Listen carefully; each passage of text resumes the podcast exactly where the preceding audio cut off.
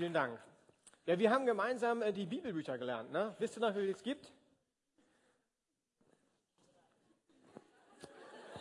Ja, ich sage immer, wir sind keine Schule, von daher das ist nicht das Wichtigste für mich. Ähm, aber für alle anderen, es gibt in Amerika eine ganz berühmte Straße, die Route 66. Die Brücke hat mir das Leben gerettet. Ich weiß mein Leben lang, es gibt 66 Bücher in der Bibel. Es gibt da einige im Alten Testament, einige im Neuen Testament. Und heute möchte ich über ein Buch reden. Also im Alten Testament ist es relativ klein. Es ist ein ganz besonderes Buch, weil es kommt nicht einmal der Name äh, Gott vor und es kommt auch nicht Beten oder Gebet vor. Aber es ist ein Buch, was zeigt, dass Gott unter Kontrolle ist und dass er für sein Volk sorgt. Und das ist das Buch Esther. Und das Thema ist alles oder nichts. Ich weiß nicht, ob ihr schon mal erlebt habt, eine Situation in eurem Leben, irgendwas ist passiert, euer Bein ist gebrochen, ihr konntet nichts dafür, es ist einfach passiert, euer Leben ändert sich von einem Moment auf den anderen, ne? ich kann nicht mehr duschen, Arm gebrochen, plötzlich brauche ich Hilfe, oh Mann. Oder ihr Erwachsenen, ihr seid schon älter, Moment in eurem Leben jemand stirbt und plötzlich ändert sich alles. Ich hatte einen Moment in meinem Leben, wo ich in einer christlichen Gemeinschaft gearbeitet habe. Wir haben Freizeiten und ähnliches. Und wir hatten einen tollen Leiter und der hatte familiäre Probleme, was er uns nicht mitgeteilt hat. Der ist in Urlaub gefahren, hat ein, eine Abmachung gemacht mit Gott. Wenn sich nichts ändert, gehe ich zurück in die Vereinigten Staaten. Da wusste ich nichts von. Und er ist dann nach Spanien gefahren im Auto und das Ziel war, mit seiner Familie einfach über Dinge zu reden. Eine ältere Tochter gehabt, die war schon mal abgehauen von zu Hause. Und äh, ich hatte das nicht so auf dem Schirm und die sind hingefahren, hatten in Spanien einen richtig guten Urlaub. Und dann auf dem Weg zurück, das älteste Mädel angefangen zu reden, gesagt, boah, die Abmachung, die wir eingegangen sind, die kann ich nicht halten. Und das Ganze war dramatisch. In Brüssel hauten die älteren beiden Mädels ab. Die haben die auf der Polizeiwache dann äh, getroffen, die Eltern. Und das Ende der Geschichte war, die haben entschieden, sie müssen einen radikalen Schritt nehmen. Der Papa ist direkt von Brüssel mit einem Teil der Kinder nach Hause geflogen. Die Mutter ist noch bei uns vorbeigefahren, hat ein paar Sachen gepackt und auch weg. Nun kennt ihr die Lukas-Gemeinde, äh, nehmt mal Hans-Peter Pache in seinen besten Jahren und von einem Moment auf den nächsten ist er weg. Zufällig waren wir noch in einem Projekt drin, wo wir ein Gelände kaufen wollten. Also noch schlimmer, du bist gerade auf dem Weg, ein Gelände zu kaufen, der Hauptleiter ist weg. Eine Situation, für die ich nicht kannte, nichts konnte, die mein Leben enorm beeinflusst hat. Im Endeffekt war dann die Frage, was machen wir? Wir haben das Zentrum aufgegeben, lange Geschichte. Und plötzlich waren meine Frau und ich waren vor der Frage, wo ziehen wir hin? So sind wir in Berlin gelandet. Anstatt Landeier sind wir jetzt Weltbürger geworden. Und wenn wir das Buch Esther anschauen, dann geht es eigentlich um eine ganz ähnliche Geschichte. Eine junge Dame, sie wird ein bisschen älter gewesen sein wie ihr, aber nicht zu alt. Sie sah ungefähr so aus wie ihr, also gut aussehend, kam eigentlich aus Israel. Die Israeliten hatten immer wieder Kriege und einen Krieg haben sie gegen Persien verloren. Und deshalb wurden viele Gefangene nach Persien weggeführt. Die haben einfach da gearbeitet. Und die Esther war in Susa. Das war eine größere Stadt mit einer der Hauptstädte in dem damaligen Reich. Ihre Eltern sind dann noch gestorben, also auch eine dramatische Geschichte. Man hätte guten Film drehen können von diesem Buch. Sie ist aufgewachsen bei ihrem Onkel Mardochai. Und es lief gerade wieder ein bisschen ruhiger. Da passierte schon wieder was. Eigentlich hatte sie gar keinen Einfluss darauf. Der König von Persien, also der mächtigste Mann der damaligen Welt, hat seine Frau verstoßen. Und alle, die die Bibel kennen, ich mache es heute sehr kurz, weil ich kann ein Buch nicht komplett erklären in zwei Minuten. Also er verstößt seine ähm, Frau und hat eine richtig gute Idee. Die war richtig modern. Er macht einen Supermodel-Contest. Also er sucht eine neue Frau und dann düsen sie los in die ganzen Lande, war ja ein großes Reich und dann zack, zack, zack, zack. Und Esther war dabei. Sie war dabei eine der schönsten im Land. Und sie war nicht nur dabei, sie gewann den Supermodel Contest von Persien. Sie wurde Königin in dem größten Reich. Was für ein Aufstieg. Trotz der Dramatik ihres Lebens Königin. Dann gab es eine Hofentriege. Und das Ende der Hofentriege war, dass ein Gesetz erlassen wurde, dass alle Juden getötet werden sollen. Ihr Onkel Mardochai war ein ganz schlauer. Der hat bei der Bewerbung zum Supermodel Contest gesagt, pass auf, Juden sind nicht so beliebt. Bei Herkunft machst du einfach einen Strich. Und die Esther war so gut aussehend, da haben die gedacht, ist egal, wo die herkommt, äh, rein Boot. Und da setzen wir jetzt an. Also die Königin Esther ist im Palast. Sie ist nicht bekannt als Jüdin, sondern einfach nur als Königin. Ihr Onkel, der kriegt natürlich alles mit. Ähm, und der macht sich auf zum Königspalast, um eine Botschaft weiterzugeben. Wer mitlesen möchte, Esther 4, 1 bis 17. Ich habe es nicht als Folie, ne, das machst du später, das ist nur der Kernvers, den wir dann anschauen. Und wie gesagt, ich muss euch reinnehmen in die Geschichte, sonst versteht ihr es nicht. Braucht ein bisschen, aber dann werdet ihr sehen, gehen, gehen wir richtig los. Und denkt dran, die junge Dame war ein Tick älter als ihr. Ihr drüben im Block, wahrscheinlich war sie so alt wie ihr. Also stellt euch mal vor, ihr seid das. Als Mordechai erfuhr, was geschehen war, zerriss er seine Kleider, legte ein Trauergewand an, streute Asche auf sein Haupt und ging unter lautem Wein und Wehklagen mitten in die Stadt hinein. Er ging bis zum Tor des königlichen Palastes, doch niemand, der Trauerkleidung trug, durfte durch das Tor des Palastes eintreten. Jeder einzelnen Provinz in der der Erlass des Königs eintraf, herrschte große Trauer unter den Juden. Sie fasteten, weinten und klagten. Und viele betteten sich auf Sack und Asche. Als ihre Dienerinnen und Eunuchen zur Königin Esther kamen und ihr von Mordechai erzählten, war sie sehr beunruhigt. Sie schickte ihm Kleidung, die er anstelle seines Trauergewandes anlegen sollte. Doch er nahm sie nicht an. Daraufhin sandte Esther nach Hattach, einem der Eunuchen des Königs, der zu ihrem persönlichen Diener ernannt worden war. Sie trug ihm auf, Mordechai zu fragen, was ihm Kummer machte und warum er Trauer trug. Also sie hatte wirklich keine Ahnung. Das war wie so ein, so ein Glaskasten, in dem sie drinnen war.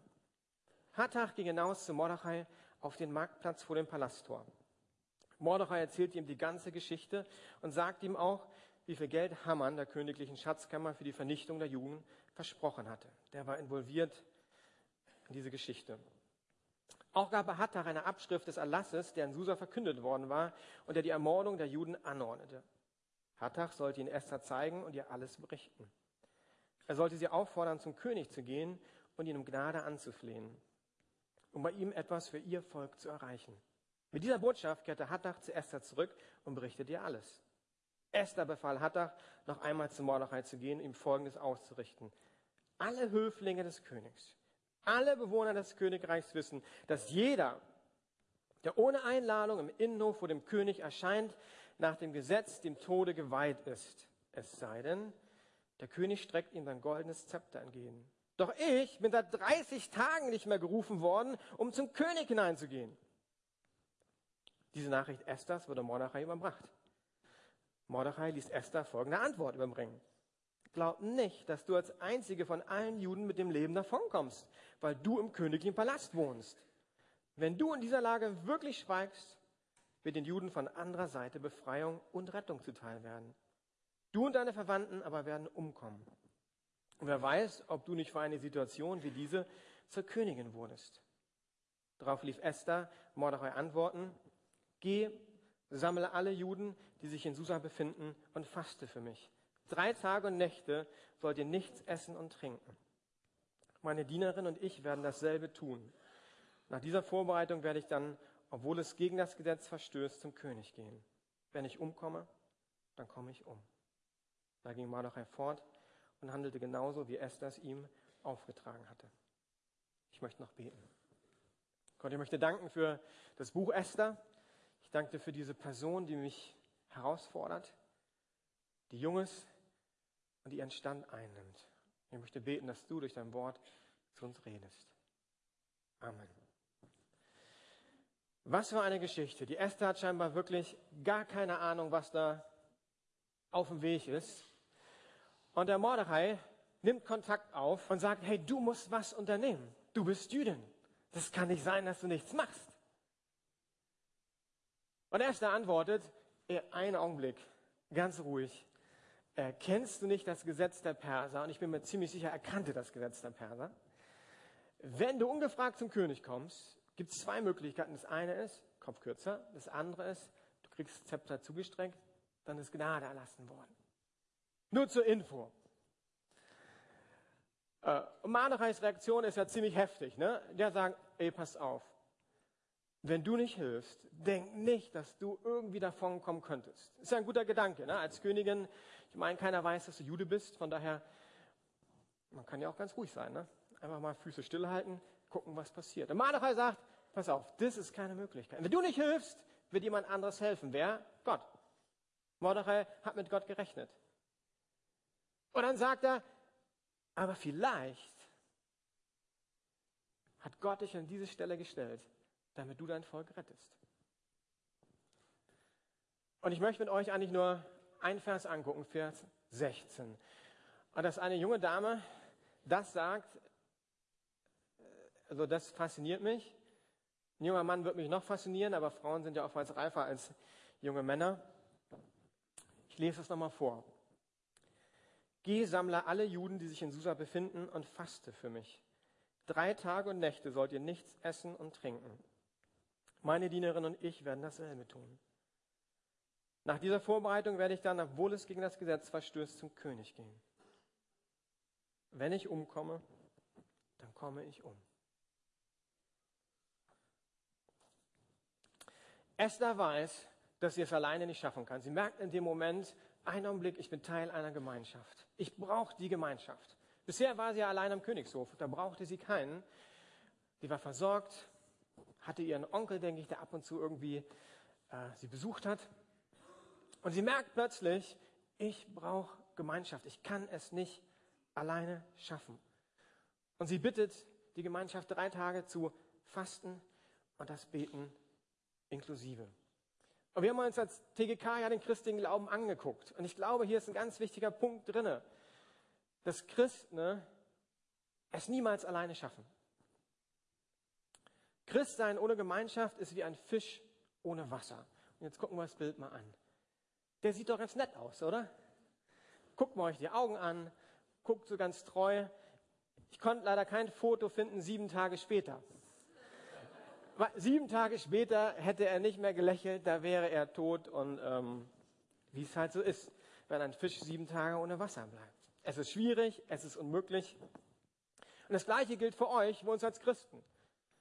Christsein ohne Gemeinschaft ist unmöglich. Jetzt leben wir in einer individualistischen Gesellschaft. Das heißt, jeder möchte Dinge für sich selbst entscheiden. Mann, Klaus, ist das wirklich so wichtig, dass wir Gemeinschaft haben? Sonntags ein Gottesdienst, 10 Uhr oder 12 Uhr 12 werdet älter, Freitagabend, vielleicht geht man noch nach Riptide zu Partys. Muss das sein, Klaus? Brauche ich christliche Gemeinschaft? Ist eine gute Frage, ich würde die andersrum stellen. Ich würde die Frage stellen, wie hat sich Gott das Leben vorgestellt? Wie hat er sich vorgestellt? Und da gibt es ein tolles Kapitel 1. Korinther 12, haben wir auch durchgelesen irgendwann. Da geht es um den Leib Christi. Und dass jeder von euch elf ein Teil vom Leib Christi ist. Momentan seid ihr in der Lukasgemeinde. Das heißt, Lotta, du bist ein Teil von der Lukasgemeinde. Ich liebe diese Passage von Paulus. Ich wollte eigentlich so, so, so ein Plastik-Lupschauge organisieren, aber ich habe es nicht gefunden. Äh, oder habe ein ganz kleines auf meinem Schreibtisch gesehen. Ich hatte jemanden gefragt. Ähm, wenn ich ein Auge nehme, das Auge hier oben platziere, das ist ein super Auge, das kann sogar perfekt im Körper funktionieren, ohne den Körper. Es ist einfach ein rundes Ding, was hier liegt, was ein bisschen glubschig ist und glitschig. Und das war's. Aber ein Körper ohne Augen ist auch schlecht. Und ich weiß nicht, welcher Teil ihr seid im Leib Christi in der Lukasgemeinde. Aber eins weiß ich, ihr seid ein Teil. Und das gilt natürlich für jeden anderen von euch auch. Und es ist egal, wo ich hingucke, ob ich zu den Älteren gucke. Manchmal weiß ich ja, kommt dann so ein Kommentar, oh Klaus, du guckst immer auf die jungen Leute. Ja, ich bin ja auch Jugendpastor. Ne? Wäre schlimm, wenn ich nicht auf die jungen Leute gucken würde. Aber ich glaube zutiefst, dass jeder von euch, ich nehme ein anderes Bild, ein Teil vom Puzzle ist. Wenn wir die Lukas-Gemeinde angucken, wenn du Teil der Lukas-Gemeinde bist, bist du ein Puzzle. Fertig. Also musst du nicht wissen wollen, es ist einfach so. Du bist ein Puzzleteil. Die Verheirateten, ihr seid ein Puzzleteil. Ihr Singles, ihr seid ein Puzzleteil. Die, die irgendwie ein bisschen mehr Geld haben, ihr seid ein Puzzleteil. Die vielleicht bisschen weniger Geld haben, ihr seid ein Puzzleteil. Wo ist denn hier unsere spanisch sprechende Fraktion? Wir sind ganz ruhig da oben. Ihr seid ein Puzzleteil der Lukasgemeinde. Hier Brasilianer, was haben wir noch alles? Äh, diverse Nationen, äh, aus Holland kommen welche und hier und da. Ihr seid ein Puzzleteil. Und das ist Leib Christi. Und dem Moment, wo jeder seinen Teil nimmt, werden wir ein wunderschönes Puzzle. Und kennt ihr so 5000er Puzzle, wo fünf Puzzleteile fehlen? Das ist total doof, ne? Hat man ewig gepuzzelt und fünf Teile fehlen. Und wenn wir Jesus repräsentieren wollen, dann muss jeder seinen Platz einnehmen. Und für mich ist das Ende vom TGK auch eine Ermutigung, eine Herausforderung. Nehmt euren Platz ein. Denn in diesen Puzzleteilen sind Kinder und Teenies auch drin. Und ich weiß, viele von euch sind dabei, ihren Platz einzunehmen, arbeiten im Kindergottesdienst fleißig mit. Und das ist cool, weil ihr Gaben habt.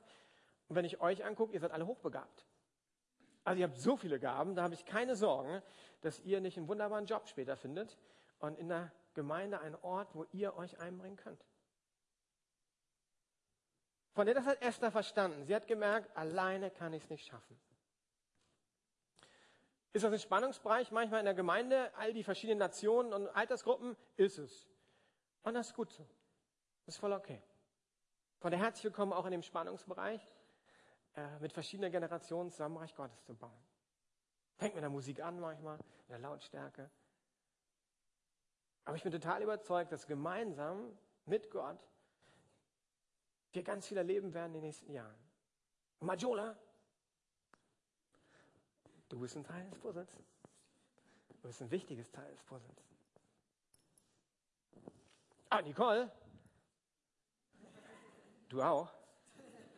Und Tigor, du kannst nicht nur gut jonglieren, du hast mehr Gaben. Okay, Esther weiß aber auch, dass Gebet ein wichtiger Schlüssel ist. Ist ja interessant, im ganzen Buch kommt Gott im Beten nicht vor, aber indirekt kommt er doch vor. Äh, weil für die Juden war Fasten und Beten, das war eins. Also das konnte man nicht trennen. Und Esther wusste jetzt, Mann, ich muss zurück zu meinen Wurzeln. Ich muss zu meinem Gott. Alleine schaffe ich das nicht. Also sie hat drei Tage gefastet. Habt ihr schon mal drei Tage gefastet? Noch nicht? Oh, eine Person nickt.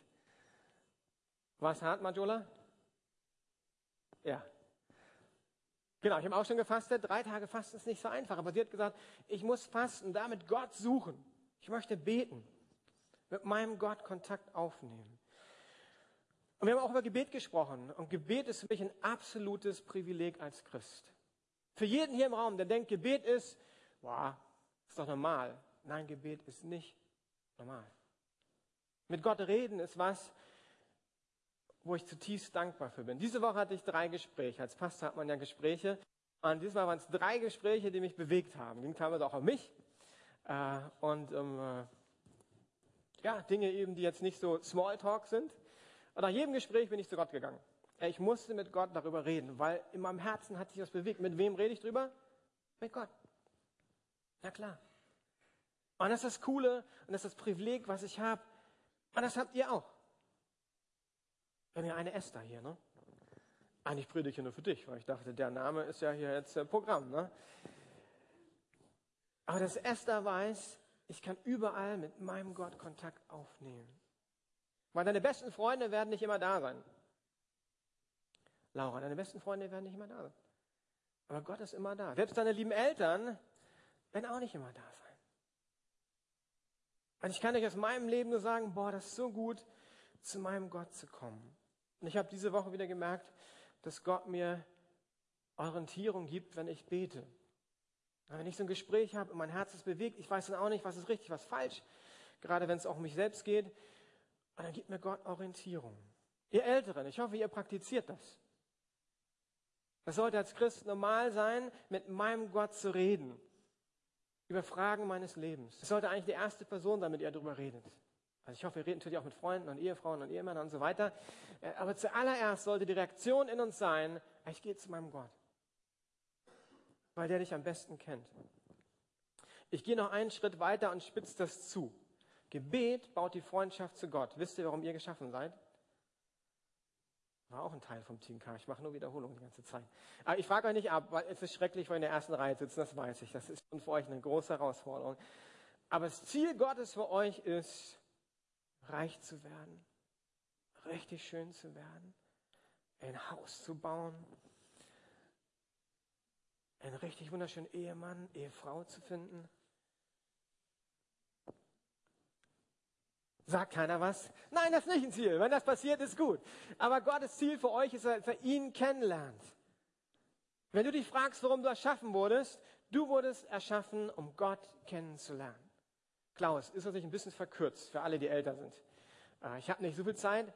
Nein, weil ich aus der Beziehung zu Gott heraus mein Leben gestalte. Es geht nicht darum, dass ich Dinge eng führe. Jetzt gibt es nur noch irgendwie Gott und Jesus in meinem Leben. Nein, das ist mein Sprungbrett um Leben zu gestalten. Und ich möchte ein Beispiel bringen, was mich fasziniert hat. Das ist William Wilberforce, äh, der in England im Parlament war, der die Sklaverei abgeschafft hat.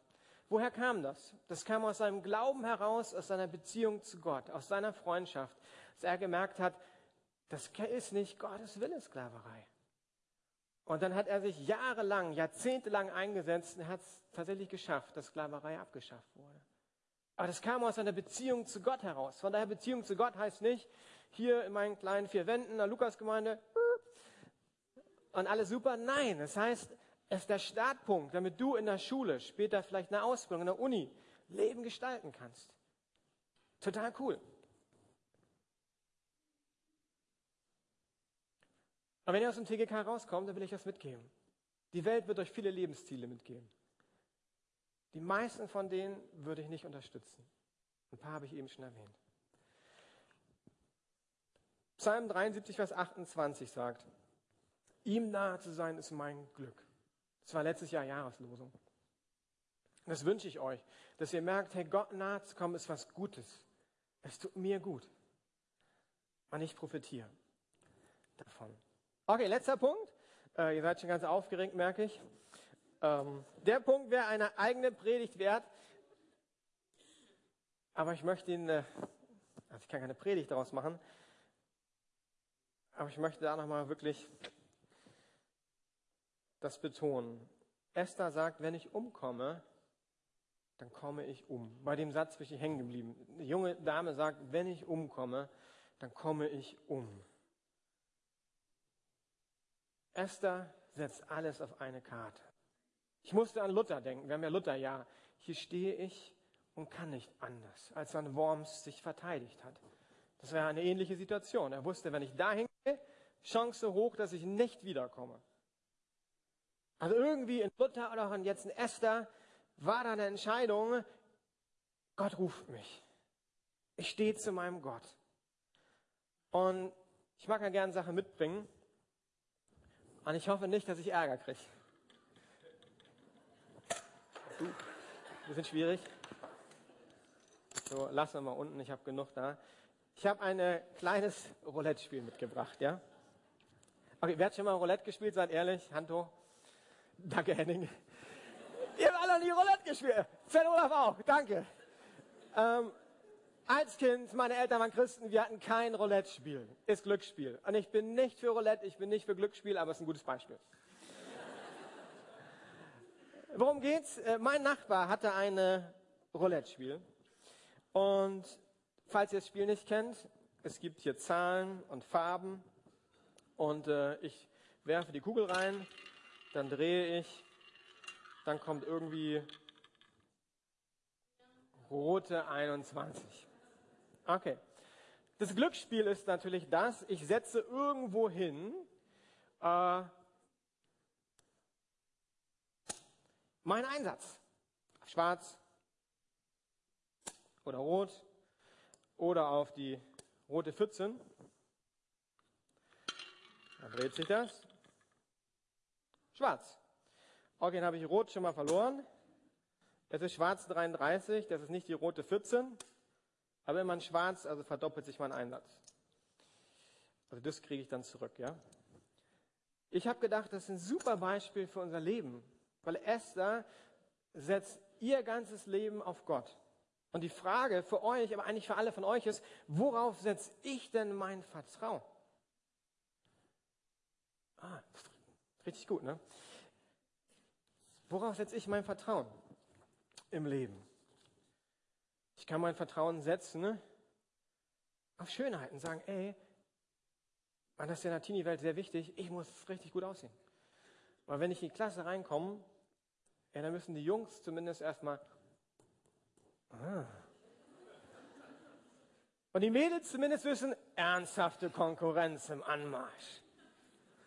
Ich übertreibe es jetzt ein bisschen, ne? Aber wie wichtig ist dir Schönheit? Setzt du darauf?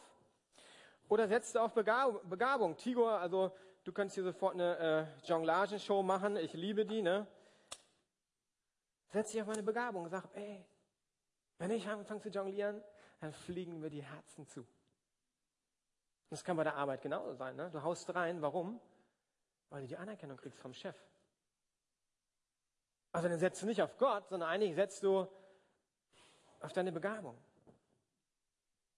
Du kannst auch sagen, Familie ist mein Ein und Alles. Und Familie ist total wichtig. Wirklich, wirklich wichtig. Aber du sollst von Gott heraus deine Familie gestalten. Das heißt, erst kommt Gott, dann kommt Familie. Intelligenz, manche von euch sind ja so richtig Intelligenzbestien. Ne? Ich kann auch darauf setzen und sagen, Mann, äh, mein Uni-Abschluss muss gut sein. Deshalb muss mein Abi-Abschluss richtig gut sein, weil in Berlin momentan äh, wird es immer schwieriger, Uni-Plätze zu kriegen. Also 1,2 muss es schon sein. Und dann gibst du Gas. 1,2. Worauf setzt dein Vertrauen? Auf deine Begabung? In der Bibel haben wir auch Leute, die total gerissen sind. Jakob ist ein Typ, ne? ich weiß gar nicht, ob wir den angeguckt haben. Ne? Der macht ja immer so seine kleine Aktion, probiert seine Vorteile zu kriegen, geht richtig schief, aber egal. Er setzt auf seine Gerissenheit und Schlauheit. Du kannst auf Freunde setzen, du kannst auf deinen Kontostand setzen, du kannst auf deinen Humor setzen, wenn du ganz cooler bist, immer einen Spruch auf den Lippen. Und ich habe es jetzt auf die Teens bezogen. Wenn ihr ehrlich seid, ihr lieben Erwachsenen, ist das komplett das Gleiche. Wenn ich euch ein paar Beispiele nennen darf, ihr abschreiben in der Schule. Worauf setzt du dein Vertrauen? Auf Gott? Nee, wenn du abschreibst, nicht. Dann musst du Gott nachhelfen. Steuererklärung. Liebe Lukas-Gemeinde, wie füllt ihr eure Steuererklärung aus? Boah, es gibt da so eine Grauzone kriege 500 Euro mehr raus. Ja, auf wen setzt du dein Vertrauen? Auf Gott? Nicht, wenn du in der Grauzone fleißig da deine Steuererklärung ausfüllst. Notlügen erleichtern doch den Alltag, oder? Nee, wenn Notlügen setzt du nicht auf Gott. Oder manche denken, einen Tag in der Woche, das ist für mich auch eine Herausforderung, äh, sich freizunehmen, für Gott Zeit zu nehmen, ist nicht drin. Die Bibel sagt ja, einen Tag, Sabbat, den Sonntag, soll man einfach Zeit nehmen, um zur Ruhe zu kommen. Nee, das geht nicht. Das, das habe ich nicht. Ach, kennt ihr, ne? Wie soll das gehen? Das weiß ich auch nicht. Aber Gott sagt, wir sollen einen Sabbat nehmen, einen Tag die Woche, um zur Ruhe zu kommen.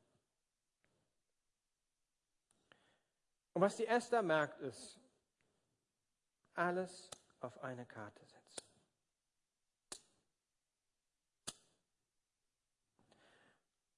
Und dann setze nicht schwarz oder rot. Ich war so ein Stratege, ich wollte nie alles verlieren, also setze ich auf schwarz oder rot. Was die Esther macht, äh, gehst du nochmal zurück und nochmal eins zurück. Und dann seht ihr ein kleines Feld, das heißt Gott. Das ist ein bisschen schwierig hier. Wir setzen das mal drumherum. Die Esther setzt alles auf ein Spielfeld.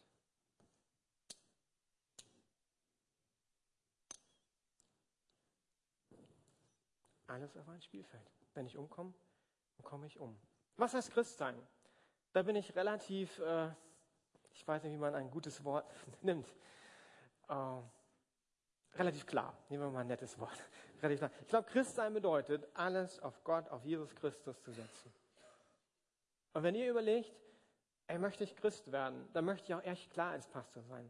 Christsein ist nicht, ich setze überall meine Sachen, hier ein bisschen, da ein bisschen, gilt für euch Erwachsene auch. Ein Christsein heißt, ich setze alles auf eine Karte. Du bist ja richtig gut.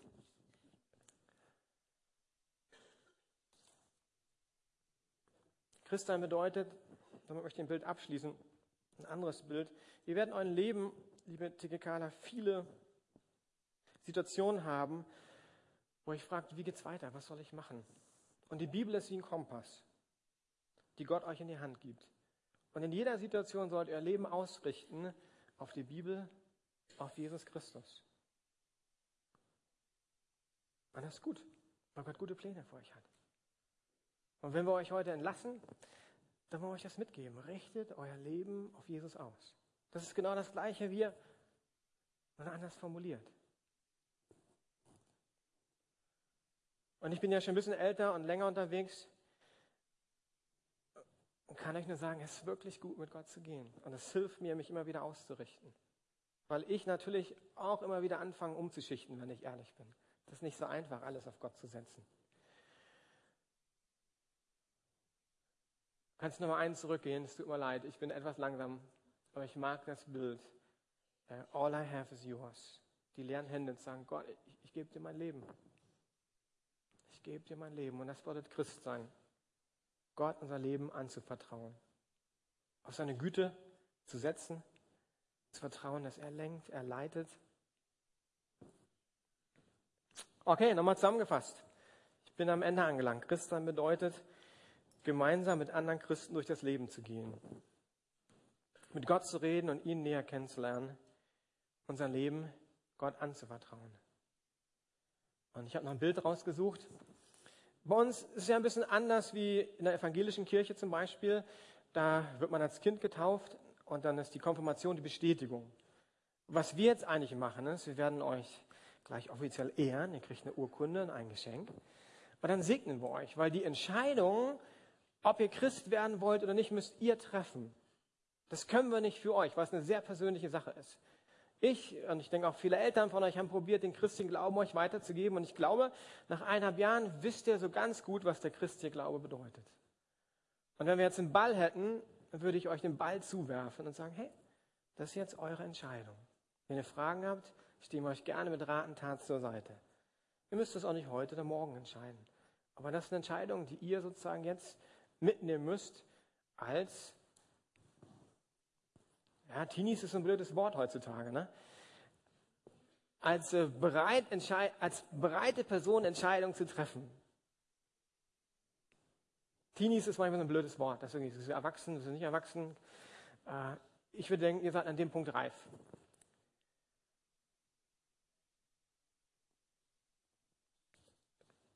Und wir wollen jetzt ein Lied hören von Anna, wenn du mal nach vorne kommst, bitte.